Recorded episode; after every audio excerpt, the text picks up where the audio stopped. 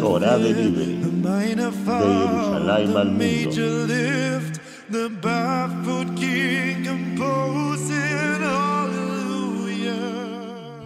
Estudiamos esta semana dos perashiot, Matot y Masé.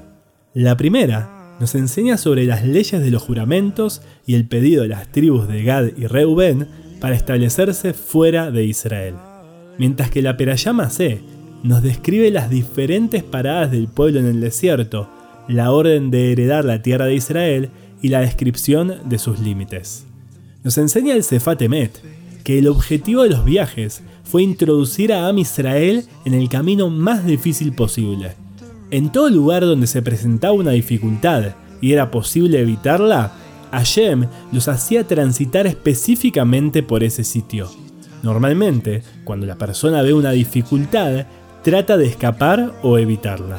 El Sefatemet nos enseña que la presencia divina no se encuentra solo en lugares donde estamos cómodos y conformes, sino también en situaciones donde hay dificultad y sufrimiento. Estamos transitando fechas muy difíciles para nosotros como pueblo. Son las semanas de Ben Ametzarim, donde recordamos la destrucción de los dos Betamikdash, entre otras tantas calamidades que hemos sufrido a lo largo de la historia. Este Shabbat es 18 de julio, una fecha que en especial los argentinos tenemos grabada en nuestro corazón, donde un grupo terrorista decidió asesinar a personas por el simple hecho de ser judíos. Es un sufrimiento que nos acompaña hace 26 años, y sumado a la impunidad y falta de justicia, se hace mucho más intenso.